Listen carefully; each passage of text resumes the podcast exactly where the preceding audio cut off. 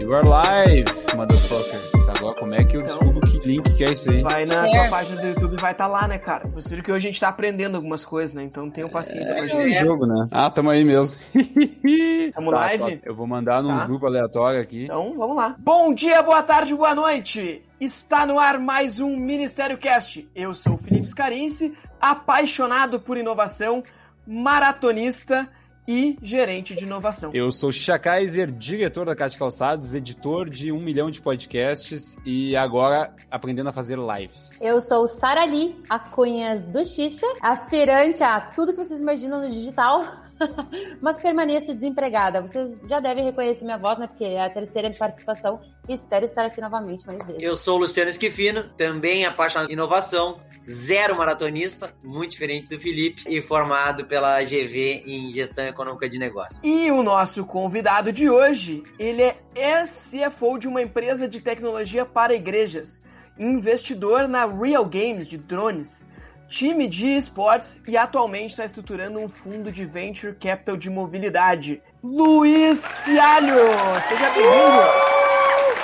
Boa noite, pessoal. Muito obrigado pelo convite. Estou muito honrado de participar desse, que é um marco né, da comunicação dos podcasts globais, Ministério Cast. Muito obrigado, querido. Que beleza. Já aproveito então para desejar a todos vocês aí um ótimo dia da cavalaria. Eu, então, vamos lá com o meu feliz dia. Eu vou de novo burlar as regras, que eu sempre burlo as regras aqui, e vou agradecer as boas energias que todo mundo, meu irmão compartilhou nas redes sociais, então todo mundo ficou ciente que meu pai tava no TI e saiu segunda-feira agora essa semana. E tá bem melhor já, consegui falar com ele no celular hoje, se emociona sempre quando ele fala com a galera. Também já deixar junto, então agradecer as boas energias de todo mundo. Já deixar aqui o feliz dia das mães pra minha mãe e feliz aniversário pra ela, que eu provavelmente não, não vi ela no dia das mães, não se vou ver no, no aniversário, porque ela tava com Covid também. Então fica aqui meu abraço coletivo e minhas boas energias a todo mundo que mandou felicidades pra nós. Aproveito para dizer o mesmo e feliz Dia Mundial dos Enfermeiros, da enfermagem, na verdade, né? Enfermeiros e enfermeiras. Exatamente pelo mesmo motivo, para essas pessoas que são muito especiais, que cuidam aí das pessoas que estão doentes, mas principalmente também para quem cuidou do nosso, do meu sogrinho maravilhoso que eu amo tanto e logo mais já estará em casa. Bacana, eu, eu vou dar um feliz dia do Guia do Turismo, dia 10 agora, foi, né, uma profissão que talvez esteja prestes à extinção, mas aproveita, né, todos os guias de turismo, uma das profissões mais antigas do planeta, parabéns a todos. Desejar um feliz Dia Nacional do Reggae, comemorando 40 dias do Bob Marley aí, que foi, foi um ícone. Depois de mim, que tive uma, uma banda de reggae quando, quando eu era jovem. Alguns conhecem, que na verdade não, não, não, é uma verdade, mas foi uma boa parte da- das nossas histórias de infância. Começamos o episódio com fake news. E são 40 anos, Bob Marley, né? Não 40 dias. Pois é, 40 dias quem dera, fiquei pensando aqui, pô, imagina, teríamos ouvido ele na, festa ano ali da, da Globo. Muito bom. Mas, Luiz, se tu é um ouvinte assíduo aí do Ministério Cast, que eu sei que tu é, tu sabe que a gente sempre começa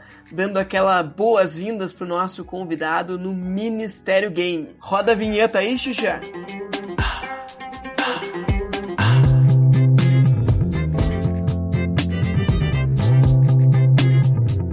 E na volta da vinheta, eu gostaria de perguntar aí, Luiz, como é que tá esse coração pra participar do Ministério Game? Tu tá pronto? Estou muito nervoso, é, é- é realmente um desafio. Eu treinei muito, acabei lendo muita revista de fofoca aí, bastante scrapping no, no Google News. Acho que estamos preparados. E se tu leu revista de fofoca, tu vai muito bem. Que realmente é onde é um lugar que eu busco muito, é, é minha fonte, muitas vezes. A primeira frase do dia é: quanto mais você aspirar, mais Opa. vai crescer. Quem disse isso? Foi Adolf Hitler ou foi Maradona? Adolf Hitler. Acertou! Acertou! Aê! É uma pegadinha. É, isso é habilidade. Que pegadinha, bicho. Começamos. Ele- É, porque aspirar podia ser o Maradona, né? Vai, verdade. Vamos lá. A próxima frase é: Tudo que nasce pronto nasce tarde. Quem disse isso? Foi o Eric Ries ou foi o Rony Meisler? Foi o Rony. E temos um começo incendiário. Dois acertos em duas perguntas. Muito, muito bem, muito bem. Algumas pessoas cuidam melhor de seus cães do que dos seus irmãos. Quem disse isso? Foi o Marcelo Dourado ou foi o Papa Francisco? Marcelo Dourado. Errou! errou. Eu gostei que é- compartilhou com a gente o processo decisório. Eu gostei.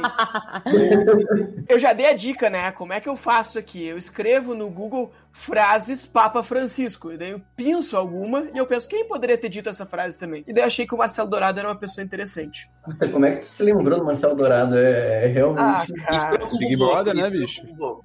É, cara, tá aí, Big Brother no limite, toda, todas essas coisas acontecendo aí estão nas nossas timelines aí do Instagram. O seu tempo é limitado. Não perca tempo vivendo a vida de outra pessoa. Quem disse isso? Foi a Márcia Goldschmidt ou foi o Steve Jobs? Steve Jobs. Ah, mas essa era claro, né? A Márcia Goldschmidt, ela fez a vida dela vivendo a vida das outras pessoas. É, é, Mas essa daí tem quotes, essa daí tem quotes, essa daí. É, é verdade, é verdade. A maioria tem, cara, a maioria tem. O maior risco é não tomar nenhum risco. Quem disse isso? Foi o Zuki, que tá nos ouvindo aí, Zuckerberg, um abraço, ou foi o Cristiano Ronaldo? Eu vou com outro que eu sei que também tá nos ouvindo, que é Cristiano Ronaldo. Errou! O Zuki que falou isso, cara. Foi o Zuki, O nosso Zuki, querido cara, como é que o Zuki fala? O Zuki, não, o Zuki é um robô, cara. Eu ia falar, ô Felipe, na próxima vocês têm que fazer que a pessoa tem uma carta pra pedir pros universitários, porque essa eu sabia, eu ia ajudar ele. Foi a única que eu sabia Nossa, até agora. É, essa é uma ótima ideia, hein? Claro! A partir do próximo Ministério Game, a gente vai ter a ajuda dos universitários. Dos universitários. é. Uma carta pra gastar, é uma boa. É nos momentos de decisão que o seu destino é traçado. Quem disse isso foi o Tiger Woods ou foi o Tony Robbins? Tony Robbins. Acertou! O valor de uma empresa é a soma dos problemas que ela resolve. Quem disse isso foi o Daniel Ek, que é o CEO do Spotify, ou foi o Robert Noyce, que é o fundador da Intel? Robert Noyce. Errou! Três acertos, então, e a gente tá na última frase. Não, não pode, eu errei três. Ah, Pô, nós vamos chamar o VAR aqui, nós vamos chamar o VAR aqui, É mas é me, VAR parece, me parece que a gente tá na última frase, cara. A última frase é: Pra que ir à aula se não teremos futuro? Quem disse isso? Foi a Greta Thunberg ou foi o Chaves? Chaves El Chavo del Ocho, né? Puta, velho, que sensacional essa pergunta. Eu acho que é uma pegadinha. Foi o Chavo de Lucho. Errou! Errou! Mas é isso, chegamos É ao né? fim do Ministério Game com três acertos. Meu Deus. Começou promissor, mas é, a gente realmente teve o Ministério Game mais duro dos últimos tempos. Então, parabéns aí pela, né, por passar por essa vergonha e tá pronto aí pra, pra, pra, pra fazer uma série de conteúdos interessantes pra gente. Dadas essas boas-vindas bacana aí, a gente vai pra pauta dessa semana.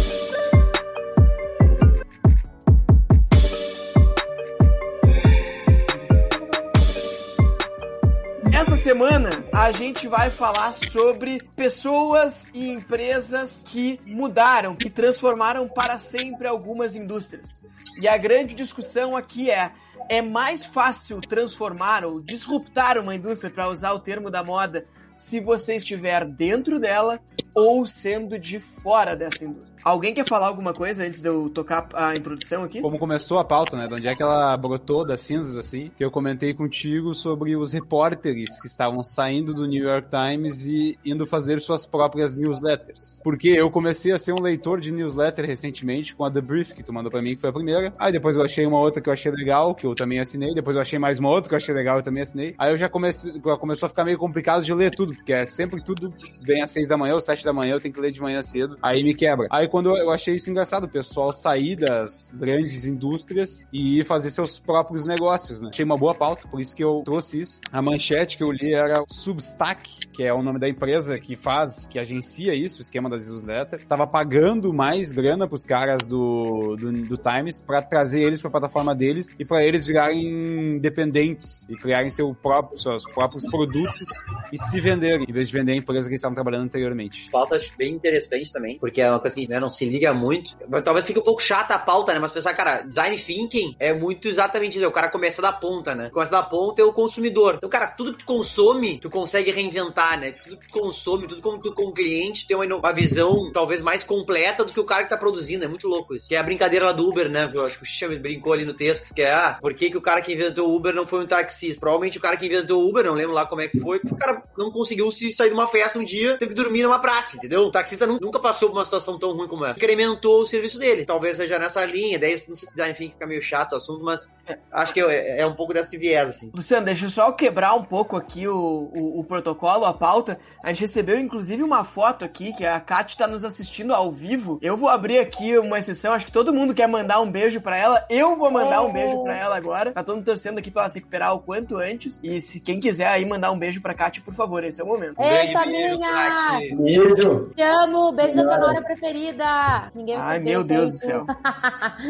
Mas, fechado aqui, esse parênteses mais do que especial, queria trazer exatamente essa perspectiva, Luciano, que falou. Muitas vezes o cara que tá dentro do mercado, ele tem essa visão um pouco viciada e ele vai ficar trabalhando com inovações incrementais. E, inclusive, isso é uma coisa que tá escrita num livro eu brinco, todo mundo que trabalha com inovação deveria ler isso, que é o dilema da inovação, né? O cara escreveu o negócio há 25 anos atrás e a gente ainda comete meio que os mesmos erros. Mas o que, que ele diz? Cara, um, uma empresa que ela já é estabelecida num setor, o normal é, mesmo que ela pense em coisas diferentes, que ela pense em inovação, é normal que ela passe a fazer uma inovação mais incremental, que ela já está acostumada a trabalhar daquele jeito. Se o taxista tivesse pensado, né, no Uber, talvez tenha um jeito mais fácil de alguém me chamar aqui. Ele teria feito alguma coisa incremental para ficar mais fácil de chamar. Mas ele não teria criado uma plataforma em que qualquer pessoa poderia ser motorista, poderia estar no mundo inteiro chamando. Né? Talvez ele não tivesse tido essa visão que a gente tem como cliente. E o Travis Kalanick, que é o fundador do Uber, quando ele estava olhando isso, por outro lado, ele também é, ele não ficou pensando em todas as regras, né, de como é ter um, um táxi. Então, um táxi a gente sabe, né, em praticamente todas as grandes cidades do mundo,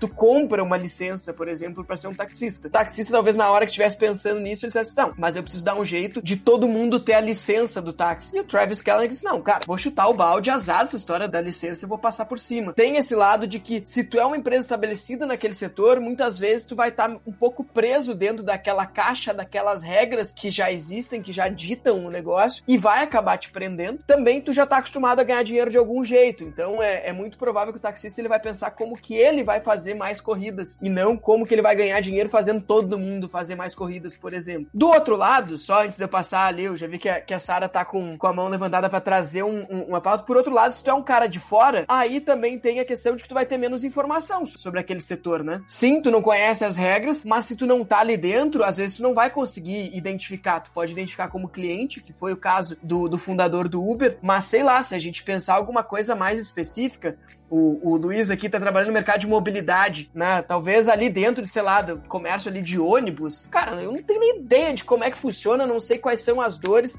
Se eu não tô dentro daquele negócio, eu não tô vivendo, não, não compro ônibus, eu não vendo ônibus, é muito difícil que eu tenha as informações para ser a pessoa que vai ser o grande transformador desse mercado, né? É, eu ia falar exatamente isso, assim. Começando pela parte final, então, que tu comentou, Felipe. Clichê, mas que é muito real, né? Não sabendo que era impossível, foi lá e fez. Então, assim, quando tu tá dentro de uma empresa e tu já entende como ela funciona, eu acho muito natural aquela cultura do ah, sempre foi feito assim e funcionou. Porque tu não tem aquele competidor que sai da caixa, que é disruptivo e que inclusive te obriga a ser inovador, né? Até o momento que chega alguém e faz uma coisa diferente. É aquela história, se a indústria ganha dinheiro do jeito que tá, daquela maneira tradicional, por mais que às vezes, maior parte das vezes é engessada, né? Uma empresa mais antiga e tal, mas ela ainda ganha dinheiro, ela não vai querer mudar aquilo até que chegue alguém que faça algo diferente. E esse algo diferente, eu acho que geralmente o certo na minha cabeça, né? E não sei se sempre é assim nessas empresas que a gente tá vendo, mas seria de alguém que seria um insider, mas, né? Então alguém de dentro daquela indústria, mas não necessariamente alguém envolvido com a estrutura daquela empresa. Por que que eu digo isso? Hoje eu tô tendo, eu saí da empresa, né? Como as pessoas sabem, tava numa grande empresa calçadista aí da, da Serra, saí da Grendene, tá? Posso falar, né? Saí da Grendene, não tem nada demais. Pode falar o que quiser aqui. tá, então saí da Grendene, falei, hashtag falei. E. Não, e daí o que, que acontece? Tem pessoas que começaram a vender sistemas, aplicativos, enfim, que estavam trabalhando com a Grendene e saíram e criaram outros sistemas, outros aplicativos, mas se juntaram a pessoas que nunca estiveram ali dentro. Então, ao mesmo tempo que é disruptivo, não é factível essa palavra? Ou seja, não se encaixa a necessidade daquela empresa porque aquela pessoa não foi tão além quanto a empresa precisaria. Então, uma integração de sistema não existe, sabe? É, tem dificuldades na cadeia que a pessoa não entende porque ela nunca trabalhou com aquilo. Tem pessoas que estavam na empresa e saíram para se juntar ali, mas viram que quem criou a empresa não tem aquele know-how necessário para criar de fato um serviço que vai encaixar com aquelas necessidades. Então, eu acho que tem um pouco sim de cada lado, como tu mesmo disse, Felipe, mas a necessidade da pessoa estar naquela indústria para ela entender um pouco mais, além de ser usuária, é importante para ela desviar das dificuldades, mas também entender que elas existem e saber como agir, saber contornar. Inclusive, eu tinha colocado essa frase do não sabia que era impossível, então fui lá e fez. Fui buscar de quem era, quase botei no Ministério Game. Podia ter feito agora, ao vivo. Quem disse isso? Foi o Jean Cocteau, que é o criador da Bela e a Fera. Várias outras coisas, né? Escritor, compositor, não sei mais o que. Esse mito do outsider, né? A gente tem a impressão de que acontece mais com pessoas de fora. Também é um pouco porque é muito mais legal de contar, né? Ah, o cara não conhecia nada do mercado, ele era completamente alheio a tudo que acontecia, então ele pegou e chegou, ignorou as regras e mudou o mundo. É muito uhum. mais bonito de contar do que, ah, o cara tava ali, viu que tinha um problema, dá pra ganhar dinheiro, criou um negócio e foi fazer. Então Sim. o mito do, do, outsider também tem um pouco disso, né? Muito mais bonito de contar. Outra coisa, né, Felipe, tem o contexto, né, cara, em que a gente às vezes fala tanto e esquece, né? Cara, a gente vive hoje uma situação onde uh, todo mundo tem um smartphone, né? A globalização chegou, a gente tem acesso a todas as informações. Então, cara, hoje em dia as pessoas têm conseguem, né, uh, uh, prototipar um negócio de forma N mil vezes maior do que há 20 anos atrás. Então, essa sensação do usuário conseguir, né, o outsider, vamos dizer assim, trazer uma solução nova e alternativa, ela faz parte do, do né, do, de uma estatística de pessoas tentando mais coisas de tudo, né?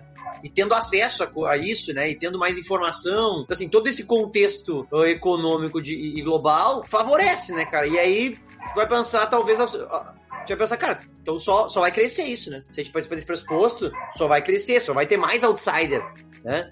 Então, fica esse alerta. Que ele trouxe essa parte do contexto econômico, né? Eu achei super importante isso. De lembrar também que esses aplicativos, esses negócios disruptivos que têm surgido, muitas vezes eles conseguem investimento e conseguem preparação que eles não vão ter lucro por um bom tempo, certo? Então são negócios que vêm para mudar o mercado e que até dá um giro, né? Então vai demorar e que grandes indústrias, empresas que estão no mercado, que são tradicionais, não querem passar e não vão passar por isso, entende? Então às vezes é um investimento que de fato não vai vir da empresa tradicional, só se entrar um cara novo com balls hostil e com um colhão mesmo, assim, para colocar a grana, ficar segurando por dois, três, cinco anos, que é a questão da até o Nubank, né? Enfim, vários é, é, negócios novos novos que estão aí que ainda não estão dando grana, mas que eles já sabiam desde o início e se proporam a fazer exatamente isso. E a, a indústria tradicional não vai fazer. Essa disrupção eu não vejo que tenha espaço. É os dois lados, né? Que a gente acaba se contradizendo, mas nesse caso eu acho que é muito o outsider que aposta porque ele sabe que estando ali dentro, enfim, não vai rolar. Uh, sabe que pegando uma,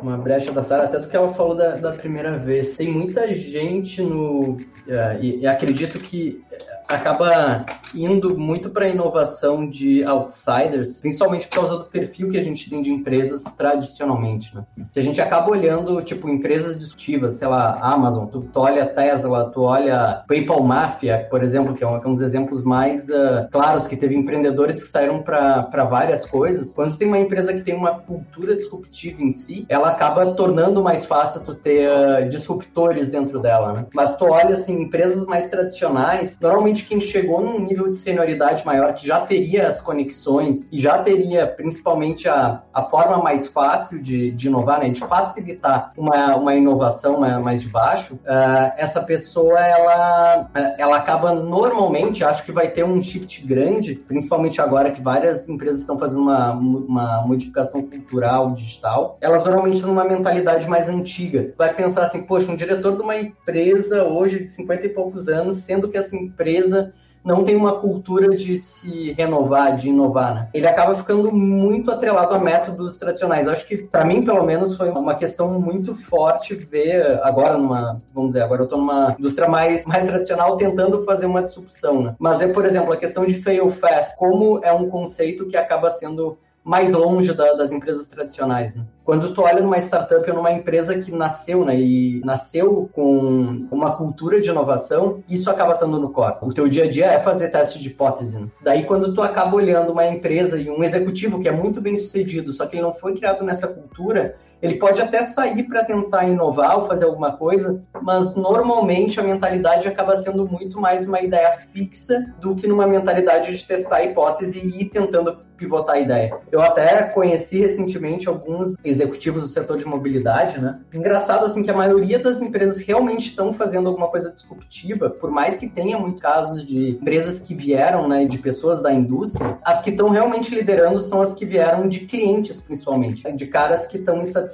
com o serviço. Até teve um caso, e até lembrando assim na, na minha cabeça, de um pessoal que era muito sênior mesmo, conseguiu aproveitar muito a, as relações existentes. Mas daí também não era uma disrupção tão forte, era mais aproveitamento de um vácuo de mercado. Acho que também tem muito disso, né? Quando a gente volta à pauta original até dos repórteres fazendo os briefs, né? Eles não estão de fato disruptando, eles estão aproveitando uma plataforma nova para trazer uma inovação. É uma para trazer uma inovação não, para trazer um, um, conteúdo, um conceito que eles já estavam, ok, estão se promovendo. Mas quando tu vê assim uma inovação muito grande, como foi o que quebrou Uber em relação aos táxis ou tantas outras, né? É, normalmente ele vem de fora. Tem até gente que está na indústria, só que essas pessoas acabam indo um pouco pro lado de outras coisas, não necessariamente o core da, daquilo que elas estão fazendo. É, é, o que me parece. Assim. Tu traz um ponto muito interessante, cara, que é assim, dentro das grandes empresas, das empresas tradicionais hoje, a gente tem um desafio grande de cultura. Que é isso,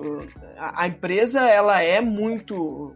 As empresas, em geral, são muito avessas ao risco. Ainda mais tu já é uma empresa super tradicional, o mais normal é que tu queira manter o status quo, né? Mas eu gosto muito do conceito do, do Christensen, que ele traz, falou ali, o Uber é disruptivo em relação a táxi. É importante isso, ele é sempre disruptivo em relação a alguma coisa, né? O que ele fala das empresas é que, cara, a empresa ela é um conjunto de alguns fatores, ele coloca três ali. Um deles é recurso. Recurso é, cara, é o que tu compra, o que tu pode vender. Então tem, é, ou contratar e demitir, né? Então tem pessoas, tem máquinas, né? Tem, sei lá, espaços que tu compra e vende. Isso é fácil de tu mexer. Tem a parte que é cultura. Que, cara, tu mexe tanto, né, na, é, processos e cultura, né? Eles, sabe, é, é, a forma como aquela empresa ela funciona. Então, assim, tem empresa que ela funciona de uma forma mais aberta, ela conversa mais com, com o mercado, tem empresa que, que resolve as coisas mais dentro de casa, tem empresa que é rápida, tem empresa que sabe testar e assim por diante. E a última coisa que ele fala é que a empresa ela tem uma profit formula, né? Uma fórmula de lucro,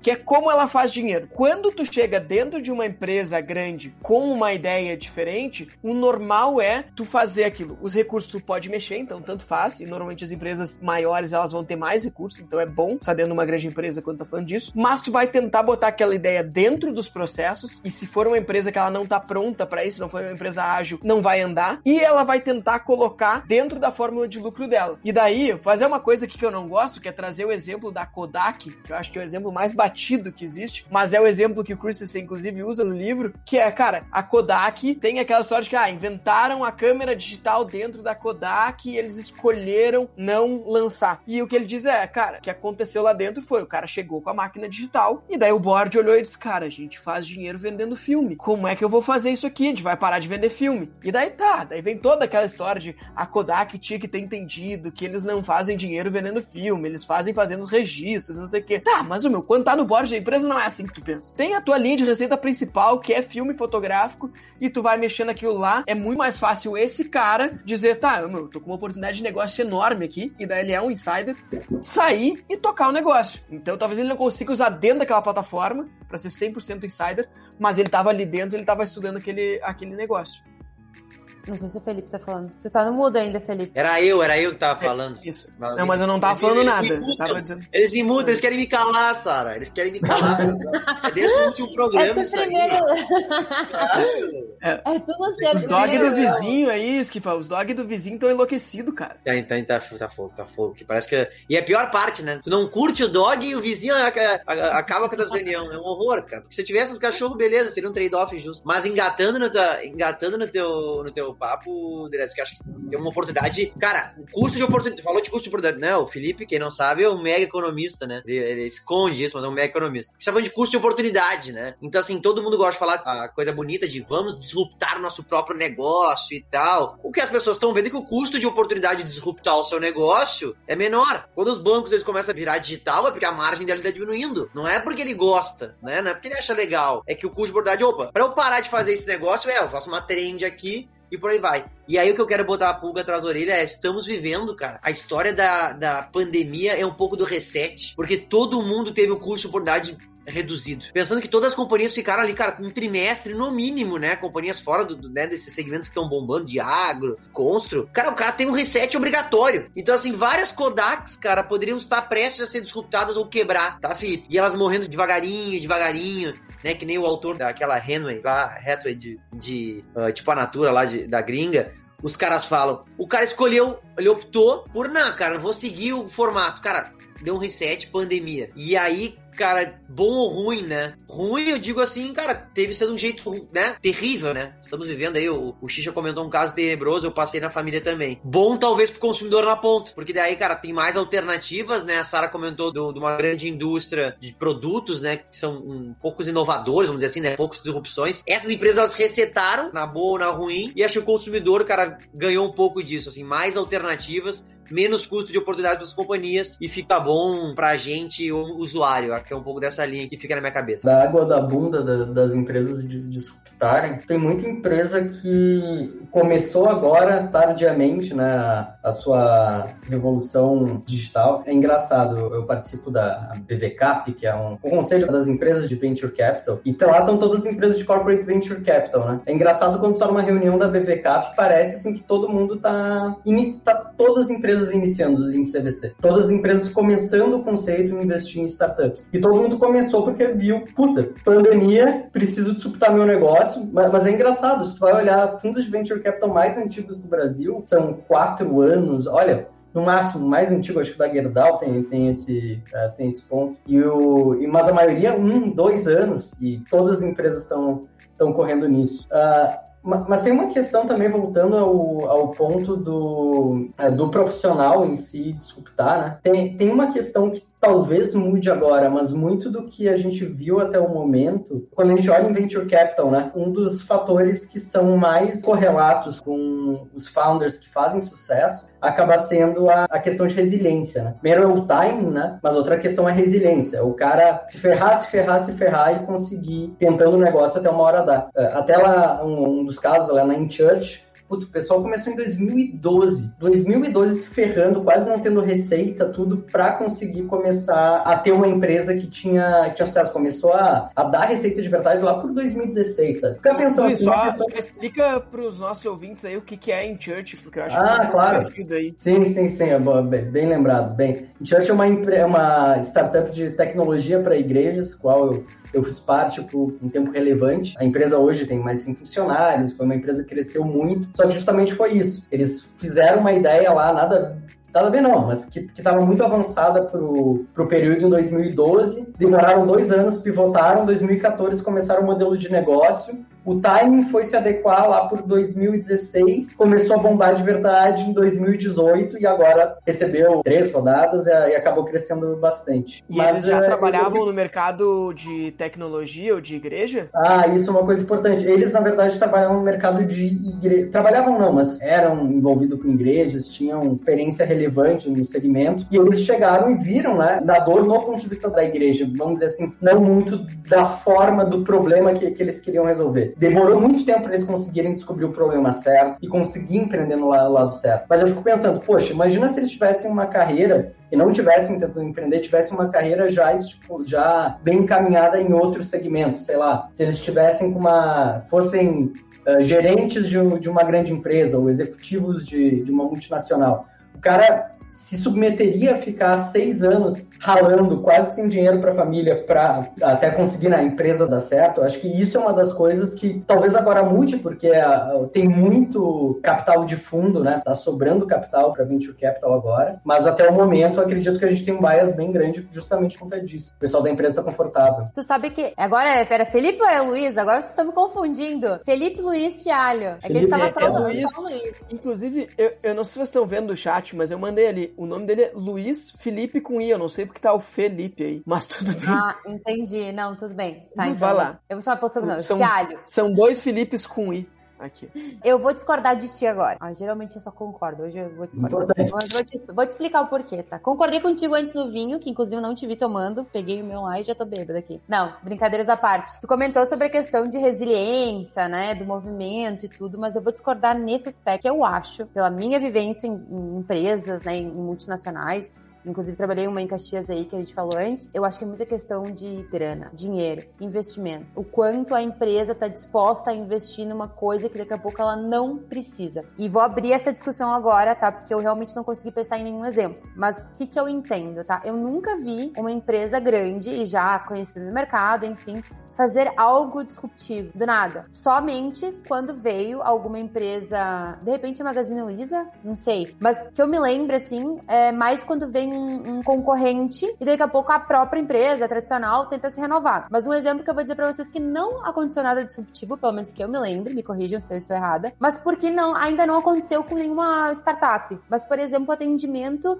de companhia telefônica. Eu falo isso sempre pro Marco. Os caras atendem, eles ainda ligam. Ninguém quer falar no telefone. Tu vê o número de São Paulo, tu já nem atende. Como é que os caras não renovaram isso ainda? O que eu entendo, engatando com o nosso assunto, é que ninguém chegou e fez algo disruptivo nesse sentido. Ninguém, ninguém fez algo diferente que a gente não viu. Então, esses caras não vão fazer nada diferente, eles não vão investir isso vai ficar até o momento que alguém surgir. Eu entendo assim, pelo menos. Vocês concordam? Sara, eu acho que é, é, bem difícil, na verdade, de acontecer de uma empresa tradicional fazer isso. E acho que até tem muito a ver, principalmente com essa questão cultural. O mito aquele do cara da garagem disruptando o mercado, não sei o quê. É claro que isso acontece, a gente sabe que isso, que isso acontece. Sei lá, a Apple foi uma empresa que foi, né, que foi criada na garagem. Mas a Apple também foi uma empresa que ela já era tradicional, tudo bem, tava vivendo um momento de aperto e criou o iPhone em 2007. A Apple já tinha alguns anos e ela, sim, disruptou vários Felipe, mercados. O Jobs trabalhou na Atari. Então, e esse é o ponto, né? O, o Jobs é um cara, é um insider, né? Quando ele traz o iPhone, Ah, ele é um insider, ele já trabalhava.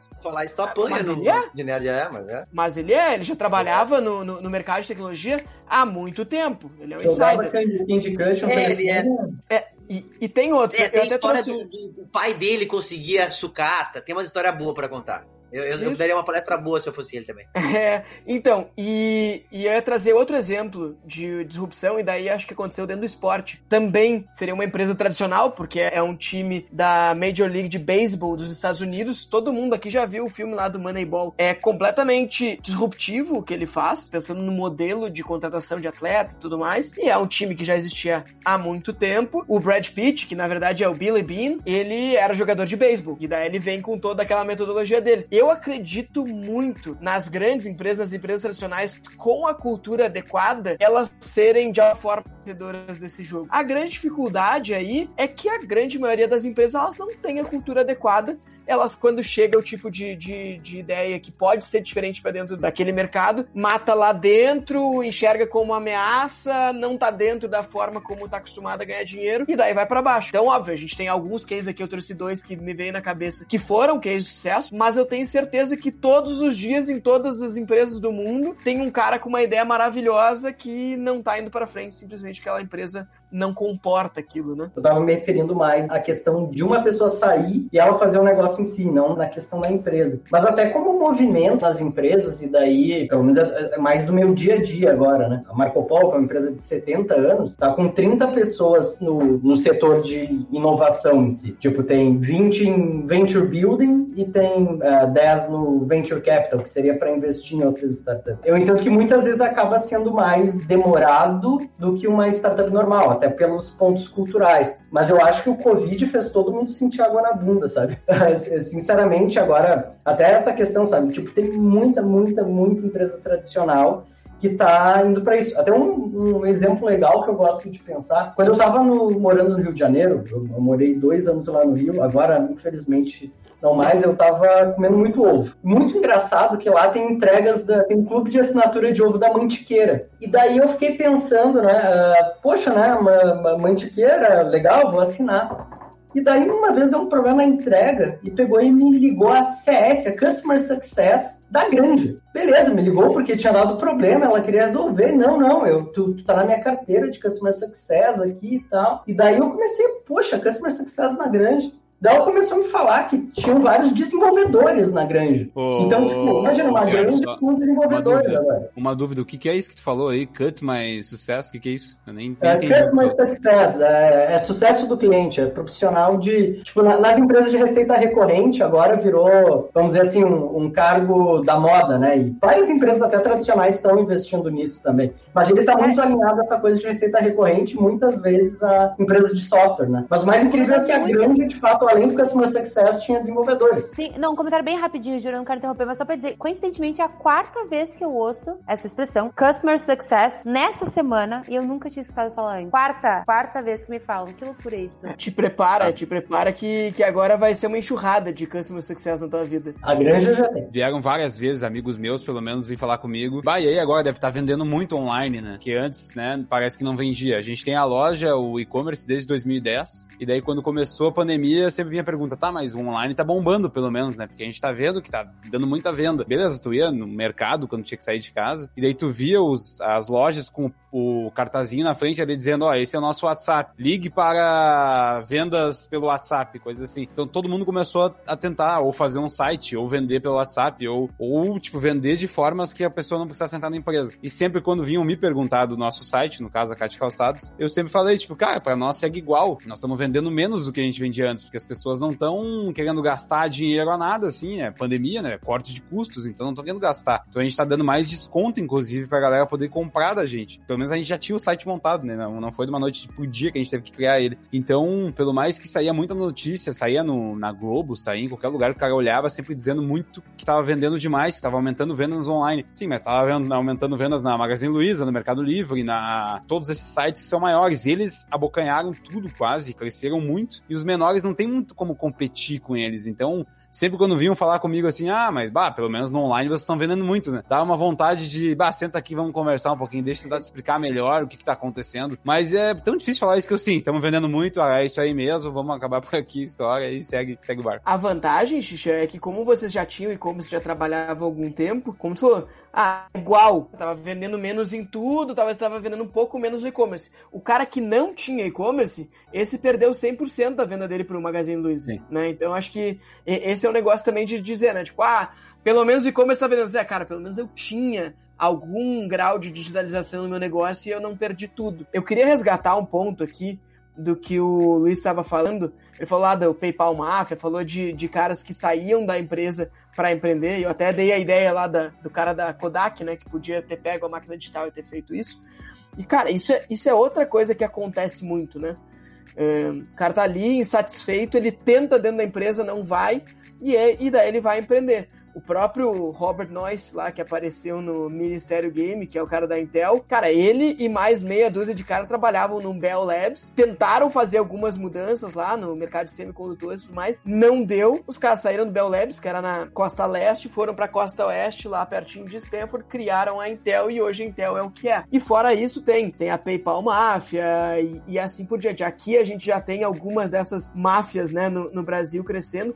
E é uma coisa que até a grande empresa, a empresa nacional, pode entregar, né? Ela pode formar as pessoas que, óbvio, pra, pra empresa é horrível porque ela tá perdendo essa pessoa e não tá capturando esse valor, mas pro mercado é ótimo. Eu vi essa semana, não sei se vocês conhecem uma plataforma de e-commerce que chama Jumia, ou Jumia, sei lá, que é, cara, basicamente eles se posicionam como a Amazon do continente africano. E, cara, é muito legal, eu não conhecia, e é um negócio muito bacana que, tipo, eles têm, talvez eles não sejam nem tanto Amazon, eles são um pouco mais Alibaba porque eles têm essa história de empoderar as pessoas para elas mesmas venderem e tudo mais. Então eles têm já desde o início a história de ser um marketplace e de apoiar os pequenos vendedores. Mas eles foram muito criticados porque o CEO deles falou, cara, a gente é uma empresa que é genuinamente africana. Daí os caras mostraram, não, cara, peraí, teu diretor aqui é da Suíça, o outro diretor aqui é da Irlanda, o outro... Cara, é todo mundo europeu aqui, americano, como assim ser africano? E daí uma das coisas que apareceu como defesa, vamos dizer assim, foi justamente o Jumia Máfia, que foi, cara, olha na África, e daí acho que eles pegaram bem a África do Sul, não lembro qual era o país. Olha, a gente tinha aqui o nosso centro de desenvolvedores, esses caras estão saindo e estão empreendendo por eles. Então, uma das coisas que a Jumia entregou, que hoje gente, ela já tá indo mais pro lado de empresa tradicional do que disruptora, cara, criou uma série de pessoas, né? Gerou uma série de pessoas que hoje estão empreendendo e trazendo outras soluções que enxergaram de problemas que tinha ali dentro daquele mercado. Luiz, vou chamar de Luiz mais fácil, né? Nossa confusão de Felipe, Luiz, Luiz, Felipe. Não querendo puxar minha brasa, né? Eu trabalhei na, na Ambev, uh, alguns sabem, já te comentei no, alguns anos, cara. E aí depois eu vim para esse mercado de startup, comecei a ouvir, entender, entrevistar muito, né? Falar com muito startupeiro. Cara, o sentimento de dono, cara, é do Banco Garantia dos anos 80. E aí os caras falam, não, cara, aqui é a nossa cultura inovadora. Esse sentimento, cara, calma lá, meu. Isso é 50 anos atrás. Então, assim, a gente vê uns negócios, cara, que eu acho que vale essa provocação, assim, de. Cara, talvez, no, né, no final das contas, essas máfias e tal, cara, basicamente, tipo, nada mudou muito, assim. Cara, quem teve uma cultura, talvez algumas tendências micro, assim, mas, cara, no, no final das contas, né, quem prestou atenção no cliente nos anos 50 ou nos anos 2020, cara, entendeu? Ela não, ela não criou uma máfia diferente. Eu acho que, assim, era um pouco mais ignorância do que necessariamente essas, essas trends, óbvio, né? Isso é muito bom para vender livro, palestra, mas assim, às vezes me questiona um pouco assim, o quanto isso é bonito ou o quanto isso é real. Nesse ponto que tu, que tu fala, acho que tem uma, uma questão muito importante. Transformação digital é disrupção ou é inovação? Porque se a gente vai pensar assim, a gente tem muitas empresas, a gente tem muito vácuo, né? Que agora ficou cada vez mais evidente na, na pandemia, de empresas que não estavam transformadas digitalmente, né? E o fato delas terem, uh, delas estarem se transformando, tá levando, claro, na perspectiva de cada uma, é, é uma inovação, uma disrupção. Mas em relação ao mercado como um todo, acaba não sendo tanto, né? Acho que muito dessas máfias que acabam sendo formadas é justamente por olhar oportunidades de disrupção que às vezes são oportunidades de transformação digital, simplesmente, né? Que, claro, é muito fácil falar porque depois que é, que é feito, né? Porque é muito mais difícil de enxergar isso. A gente olha até o pessoal, sei lá, o pessoal da Print, logo depois fez a Loft, e, puta, as duas coisas bombaram demais. Mas a gente vai olhando em coisas até em nível mais micro, que é transformar, levar uma empresa pro, pro digital, né? Tem muita coisa, muito dinheiro de venture capital que está indo para esse tipo de coisa e muitas vezes não é bem uma disrupção, uma inovação. É, de fato, quem fala sobre isso é o Shamat, eu não sei falar, é um sobrenome indiano, que é o cara aquele do, do Social Capital, uh, que ele comenta que 40%, claro, é um dado, né, mas eu vi ele comentando, 40% do dinheiro de Venture Capital ou vão para Google, Amazon, ou para Marketplace, ou, ou para Ads. Então, tipo, poxa, no, no, final das contas, quem está mais ganhando com essas disrupções em si, que é ir para essas plataformas, acabam sendo é, justamente esses grandes players e essas grandes plataformas. É, o Venture Capital é um grande financiador de ads, né? Vai pegar os startupeiros que os caras mais querem pegar dinheiro para torrar em marketing, né? Então, Exatamente. então realmente acaba Não, mas que... é meio maldade, é meio maldade essa, essa visão. Mas é verdade, é verdade, mas é uma visão... É, cara, o cara tá só aumentando, né, diminuindo a simetria de informação para as pessoas conhecerem o serviço dele. Mas é isso, tá todo mundo indo para lá. É, exatamente. Então, no final do dia, quem tá ganhando esse jogo aí é o Google, o Facebook e assim por diante. Como todos que a gente fala aqui, né? Sempre desemboca neles, é, é incrível. Sim, os caras conseguiram, o que eles conseguiram criar no. É, que eles conseguiram criar no, no, no, mundo. Mas eu ia puxar aqui a, a questão de voltar um pouquinho na questão do insider e outsider. E eu acho que assim, é, um dos os exemplos que apareceram do outsider transformando o mercado normalmente eles são no mercado B2C, né? Ou seja, direto para o consumidor. Uber, Airbnb, o próprio Facebook, né? O Zuck não era um cara de, de mídia e assim por diante. Então, que é onde a gente talvez sinta a dor e a gente consegue. Como o Esquiva falou, tá muito mais barato eu fazer os testes, eu criar ali as startups e assim por diante.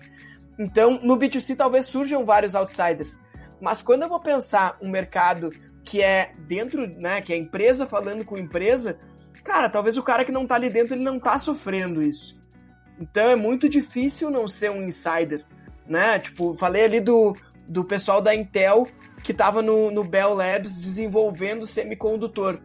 Cara, como é que um cara que lá na década de 60, 70 pode estar numa universidade, alguma coisa, mas é, cara, vou fazer chip para computador, Não, calma aí, cara. Que que é isso? O que, que tu tá pensando? O cara tem que estar tá lá dentro, entendeu? É muito difícil tu ser um disruptor se não estiver ali dentro. É, não, e, e, isso vai muito de encontro que eu falei antes também, né? Concordo plenamente. Pra tu entender a cadeia inteira e como esse produto tem que ser entregue, esse serviço, é difícil tu não, não tá ali dentro. Tu vai acabar deixando escapar alguma coisa que provavelmente vai ser muito importante pro sucesso daquilo ali. Mas eu queria só voltar um pouquinho, vocês estavam falando sobre a questão da cultura, né? Porque isso é uma coisa que me pega muito. E, e volta, eu, eu acabo comparando muito isso ao mercado de investimentos, né? Que existem dois perfis de empresa, aquela que play safe, né? E tradicional e vai indo a passos curtos, e aquela que a volatilidade é grande, o risco é grande, mas o ganho também pode ser muito grande, né? E o tombo também, claro.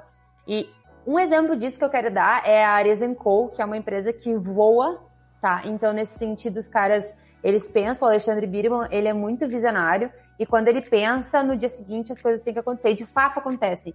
E eu acho, eu admiro muito a velocidade disso, mas claro que é um perfil diferente, muito mais arriscado. Já errou muito, já fez muita cagada, já perdeu muito dinheiro. Porém, eu acho que hoje, observando o mercado como ele tá com essa questão do Covid, né, ter, ter, ter sido um alerta super importante para todas as empresas. A própria Grandene agora tem um, um grupo uh, dentro chamado Transformação Digital, então tá trabalhando nisso. Uh, eu acho que foi o meio que tá cheio das expressões em inglês hoje, no wake up call para todo mundo de que de fato tu tem que ter essa postura, tu tem que agir com um pouco mais de agilidade. Claro, ainda querendo uma certa segurança, porque as empresas querem lucratividade, não querem perder grana, mas elas precisam agir. Ai, eu esqueci. Todo, todo podcast eu sempre esqueço alguma coisa, né? Eu vou pensando que vocês vão falar que eu, que eu queria engatar e esqueci a finaleira. Pera. Falando sobre tá. risco. Ah, tá, desculpa. Tá, não, só.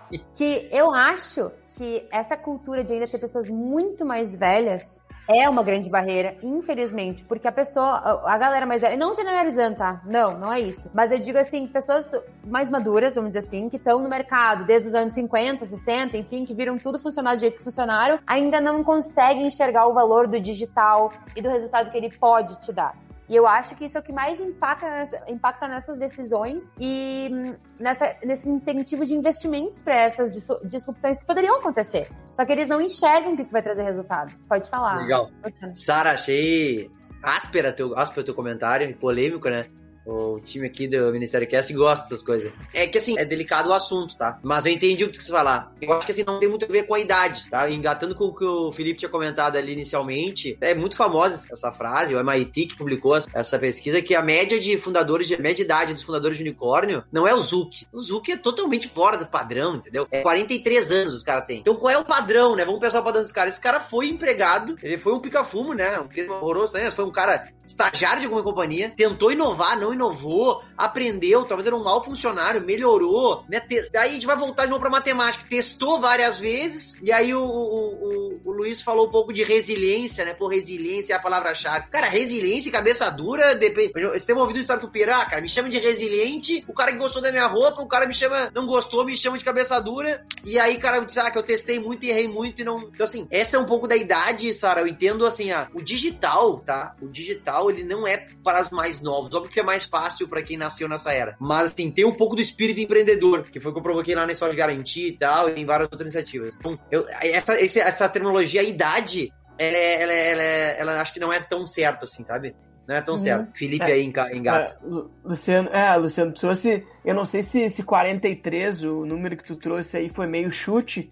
Mas, não, cara, tem um. É, eu tinha isso eu, na cabeça eu, lá eu, quando eu fui pro Vale, né? É, então, tem um estudo da Northwestern University que fala 42. Então, esse caralho, se é chute, o cara foi. Não é chute, é. muito é. bem. Lá no Vale, os caras falavam muito isso, lá na Singularity, e 43 anos. E aí faz sentido, né? O cara testou, errou com o dinheiro dos outros. O Felipe trabalha, o Luiz, ele trabalha com venture. Muito mais fácil, cara. Testa projeto, o cara trabalha na Ambev. As linhas, os valores assustam, como diria o nosso presidente, Xixa.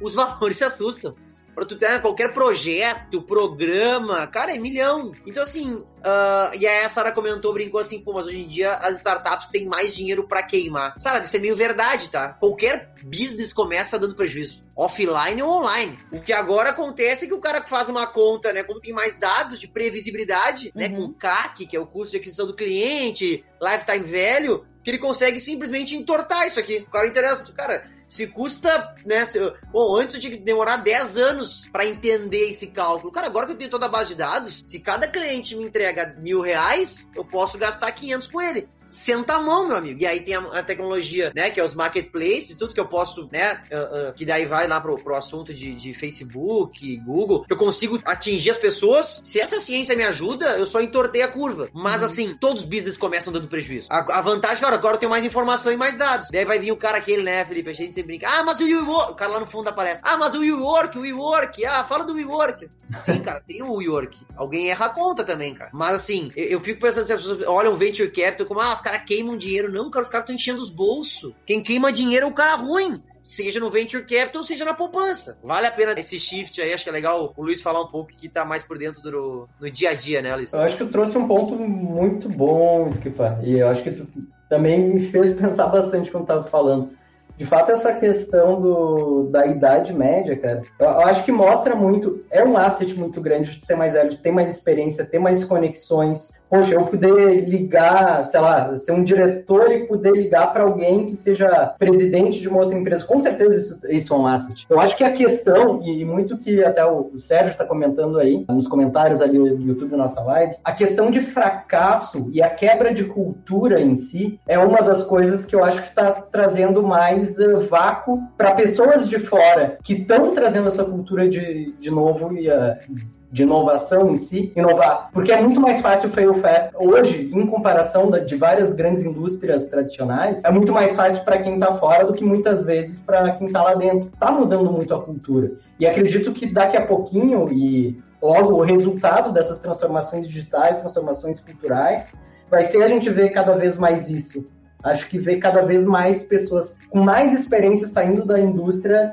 e fazendo disrupções maiores. Pelo menos parece que fa faz bastante sentido isso. Acredito que, que deve ser sim a, a questão justamente da cultura, do, do fato do fail fast não ser algo muito usual ainda na, nas grandes empresas. Só, só queria trazer aqui cuidado com essa história da idade, né? Na verdade, quando a gente tá falando de idade, a gente tá falando de experiência, né? O cara passou até os 42 anos sem fazer nada. Eles, ah, agora chegou na idade. Não é isso. O cara, o empreendedor dos 42 ou 43 anos, ele passou um bom tempo em outras indústrias, em outras coisas, pegando experiência. Média então, normal. Até tem, é, exato. Até rola no Instagram aí, vocês já devem ter visto o cara dizendo assim: ah, se você tem 30 anos e ainda não fez nada, não se preocupe, ainda, ainda dá tempo. Com 30 anos, o Jeff Bezos estava fazendo hambúrguer, fritando hambúrguer no McDonald's. Cara, isso é mentira.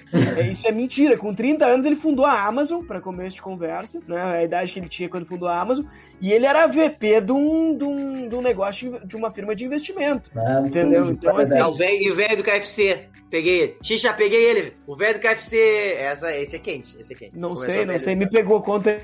É, começou, começou. Começou velho. Mas, cara, o que a gente quer dizer aqui na história de testar e, e, e aí eu acho que o o Luiz estava falando um pouco, de testar com o dinheiro dos outros. Cara, eu tava me perguntando hoje com o time da Ambev mesmo, voltando ao assunto de outsider, tá? Com meus amigos dele de Ambev. Hoje, cara, contratar gente, pensem, né, gente, hoje, quem eh, trabalha um pouco no digital, a gente fala muito de CAC, né? Cara, contratar gente tá uma merda, né? Uma Explica merda. O que é CAC, cara? Tem um monte é, de gente que tá que, que não sabe. Tu acha que meu CAC, público é assim? Não, dependendo cara, tá quem tá ouvindo, acha que é uma fruta, cara. Tá. Eu acho uma... calça CAC, eu tenho uma calça CAC. Cara, isso aí dá pra fazer uma edição boa depois. Botar, ah, o CAC, uma calça CAC ou a frutinha. Então, perdão, realmente a minha, minha ignorância é CAC, é o custo de aquisição do cliente. E o cara vai usando muito essa terminologia, mais no digital, né? Onde o cara mensura mais fácil mas tá, tá ficando cada vez mais comum. O custo de aquisição do cliente, a palavra não é essa, mas trazer o funcionário, cara, para as empresas tradicionais, o trainee da Ambev eram 60 mil pessoas, 70 mil pessoas, há 10 anos atrás, cara. Diminuiu bastante. O mercado mudou muito, né? Tem os, os, os Luiz lá com Venture Capital, financiando startups, com cultura de andar de bermuda, um monte de coisa legal e tal. Só que, cara, o outsider, né, Felipe, pensando aqui, cara, vale a pena, gente falando de muito de ser velho, né, sendo até o contraponto que a gente tá falando de testar com o dinheiro dos outros, vale a pena, cara, a carreira executiva versus o que as startups estão te oferecendo hoje. De, cara, ter equity no negócio, vesting, uma possibilidade de crescimento muito maior de acordo com o teu com o negócio. E essa, essa transformação, cara, que as grandes companhias, elas simplesmente hoje não conseguem, não conseguem oferecer, né? Vão na base da segurança, vão na base do conhecimento, educação, know-how. Cara, as pessoas estão mudando essa, essa, essa, a prioridade na hora de optar o emprego. E, cara, às vezes me assusta um pouco as grandes companhias não mudarem o jeito que contratam. Não mudam os benefícios. Eu, eu, eu tava falando nesse papo assim, até brinquei, cara, talvez cara pegasse uma macro, macro tese econômica né, de, de comportamento, de, de, de, teoria econômica comportamental, é, é meio triste isso, tá? Pra quem trabalha numa grande empresa, eu trabalhei muito numa grande empresa, que, cara, talvez os caras vão ter que fazer um método onde o, o novo colaborador de 19 anos, que vale muito no mercado, e tá indo pra startup, eu tenho que remunerar ele mais que o gerente, cara. E não precisa ser em dinheiro, pode ser de outro jeito. Mas porque, cara, todo mundo sabe, né, que para trazer o cliente, o lifetime do cara, a tendência é o cara não mudar de emprego. Então segura esse cara um pouco mais, mas o novo o cara nem vem mais. Ah, então o Luciano tá falando que não tem que cuidar dos funcionários, só cuida. Não, cara, que a gente, hoje a gente olha muito turnover, mas, cara, não tem métrica para saber se eu contrato gente boa ou não. Não tem essa, essa métrica é muito ruim de, de testar. Então, cara, talvez as companhias tenham que entender, não tô dizendo que tem que pagar. Ah, então o cara entra ganhando 10 mil, depois volta pra 5. Claro que não. Mas, cara, essas, essas grandes companhias não entenderem que ela tem que mudar, né? Ah, cara, aqui tem treinamento, aqui tem vale benefício, ah, aqui tem uh, plano de saúde. Cara, cada vez menos vai entrar gente boa nessas companhias, né, cara? E eu não uhum. vejo um movimento do RH mudando isso ou pensando nisso, assim. É algo que talvez aí o Felipe, mais economista, com, com teorias né, econômicas comportamentais, pode me ajudar lá com Rápido e Devagar, Nudge, alguns livros dessa linha. Mas Sara complementa um pouco. Não, perfeito, Luciano. Até nem, não vou falar muito, só vou dizer, e nem vou dar muito spoiler. Escutem o episódio anterior que eu participei, inclusive falei sobre isso. Super importante, a gente falou disso, exatamente disso, desse comportamento. E eu tô vendo a mesma coisa, tá? Eu tô vendo a mesma coisa. E, claro, né, você sabe não onde que eu saí, mas eu trabalhei em outras empresas grandes antes também, que tá acontecendo a mesma coisa. E eu vou te dizer que não vai demorar muito, que eu acho que já está acontecendo, que não é mais o funcionário, eh, a empresa entrevistar o funcionário funcionário para ver quem é que vai entrar. Vai ser o contrário, vai ser o funcionário que vai receber um trilhão de propostas, que já está acontecendo, porque a pandemia também acelerou isso, de muita gente boa estar no mercado, e também fazer esse movimento que tu falou de querer sair para participar de algo com mais propósito, que não seja só um salário, uma coisa que não faz sentido, de querer um lugar que ele possa fazer esse movimento disruptivo, que ele possa tentar, que ele possa mudar a cultura de certa forma, e que lá dentro ele não tem espaço. Então, eu vejo assim, ó, que isso está acontecendo muito já, e, de fato, se as empresas não mudarem nesse sentido, enxergarem e o RH acompanhar essa aceleração, não adianta nada. Tipo, vai se abrir um monte de, de startup com toda essa galera e a empresa, não vou dizer que vai morrer, porque essas empresas elas são muito grandes, né? A gente tá falando de grandes empresas.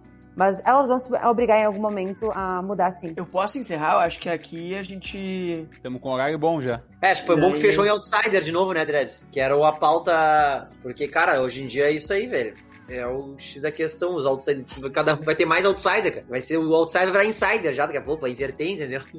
Vai ter mais gente no outsider do que no insider. Vai ter mais gente no outsider do que no insider. Ah, sim, porque a gente tá contando. É, o enxame, né? E com essa, chegamos ao fim da pauta dessa semana.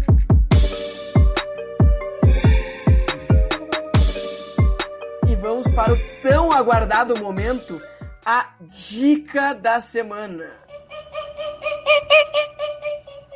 Xixa, qual é a dica que tu vai trazer para os nossos ouvintes essa semana? Como eu sempre deixo a dica para última hora, é minha mágica isso. Até que eu tenho que me botar na tela aqui. Eu tô brincando com edição aqui agora, fica até isso mesmo que eu tô fazendo aqui. Começamos hoje a tentar fazer live no YouTube, então é a primeira vez que a gente tá fazendo, eu tô tentando entender ainda.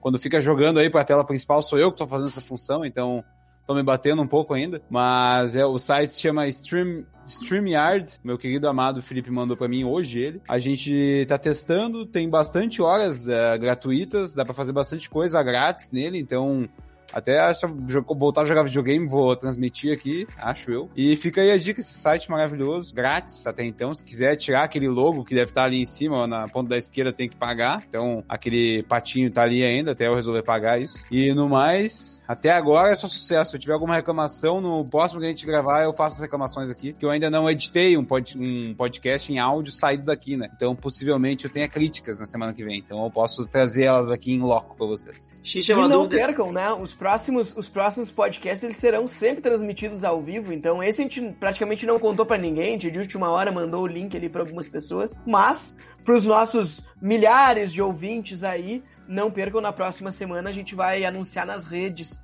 o dia da nossa gravação.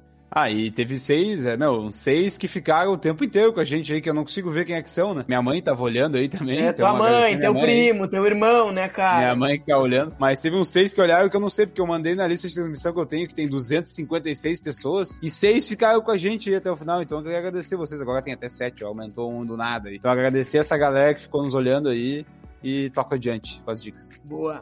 Luciano, vai trazer uma dica pros nossos ouvintes aí? Não, eu ia trazer uma provocação, né? Eu sou um cara também. Se o Xixa tá sugerindo a plataforma StreamYard e reforçando que tem um logo ali, né, cara? Não sei se eles não estão patrocinando o Ministério Cast, agora fiquei na dúvida. Ah, queria eu, meu. Qualquer coisa que eu ganhasse ia ser maravilhoso. Até um beijo. Era só essa, Felipe.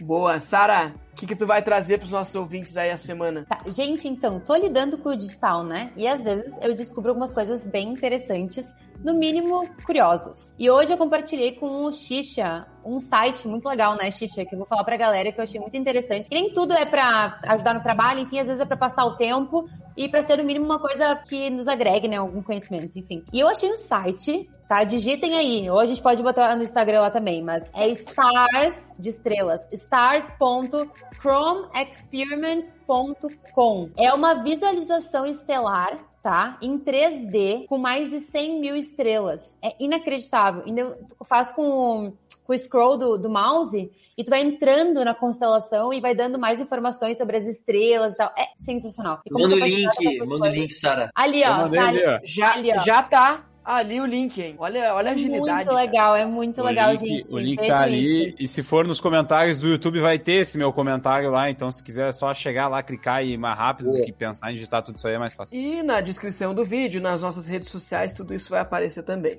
Isso aí. Luiz, qual é que é a dica que tu vai abrilhantar nossos ouvintes aí?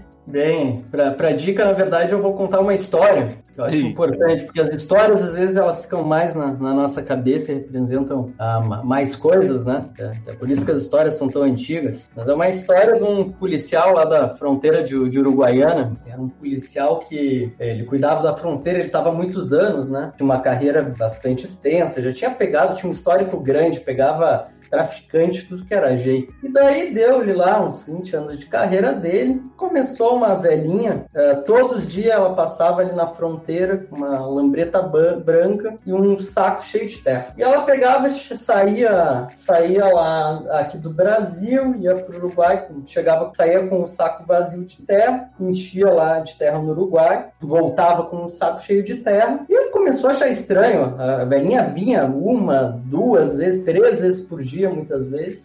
E ele ficou aquilo cabeça, não, essa velha tem alguma coisa? E foi passando os dias, ele pegava, desmontou toda a lambreta dela, daí pegava o saco de areia, virava todo, pegou e mandou a areia lá examinar em Estados Unidos, Portugal, para ver se era droga, se era coisa. O cara nunca conseguia achar nada, ele ficava encucado com aquilo, toda vez ela passava, ele nunca deixava ela passar direto, porque né, tinha que ter alguma coisa, ele achava que essa velha tem algum negócio. Ele já tinha os tempos de carreira, né? Então ele, ele pegou, ele, eh, chegou a hora dele se aposentar ali, com 50 e poucos anos, até se aposentar cedo. E daí ele foi, ah, ele foi o primeiro dia aposentado, ele pegou, chegou, já conhecia, né? A velhinha lá de Uruguaiana, pegou, bateu lá na porta da velha. Senhora, trabalhei muito tempo, você passou tantas vezes aqui na frente, eu nunca consegui descobrir o que, que a senhora estava me aprontando. Eu tenho certeza que a senhora tinha, tinha alguma coisa. Pelo amor de Deus. Me diz o que, que a senhora estava fazendo com aquele saco todos os dias na fronteira. O que, que a senhora estava contrabandeando lá? E a velhinha, monossilábica como ela só, respondeu lambreta. Então a história é, às vezes a verdade está na sua frente. Então essa é a dica. Caralho. Ô, louco, hein, bicho? Senta Ô, que lá vem história. Excelente, É, hein? E a bom. velhinha ainda emociona ainda mais.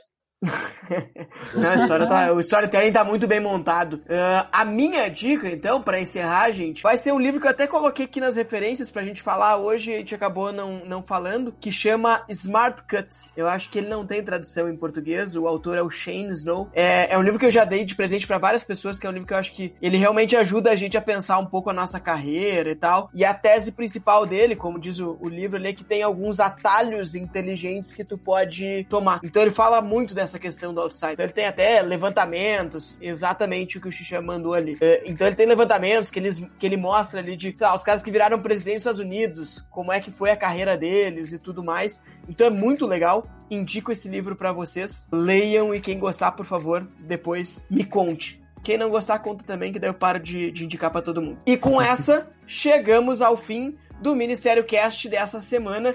Muito obrigado pro pessoal que estava na, na live aqui nos acompanhando ao vivo na edição. Quem escutou aqui no, no Spotify ou em qualquer outra das plataformas também, não deixem né, de seguir a gente nas redes sociais, deixar o like de vocês, comentários, feedbacks e tudo mais, que é muito importante. É isso, gente. É os guri. Eu tenho só um último comentário aí pra, esse- pra essa galera antes de saírem aí, que estão no. Tem sete pessoas nos olhando. Se vocês puderem curtir aí o, o, o vídeo no, Insta- no YouTube, melhor.